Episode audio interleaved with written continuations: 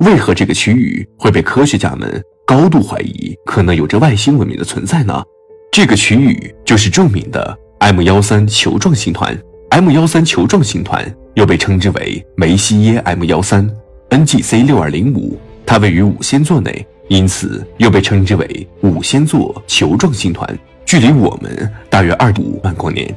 和它的名字一样，M 幺三是一个著名的球状星团。那么，什么是球状星团呢？在宇宙中，几乎大部分的恒星都会因为引力的原因聚集在一起，从而形成为一个个庞大的星系。如我们所熟知的银河系、仙女座星系等。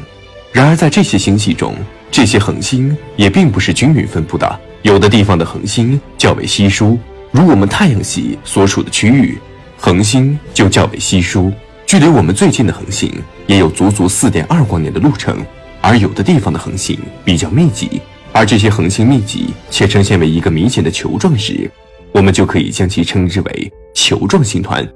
球状星团的恒星由于引力的原因，在其自己的轨道上围绕着这团巨大的星系核心运行，使得它们的整体外观呈球形，并且恒星高度的向着中心集中。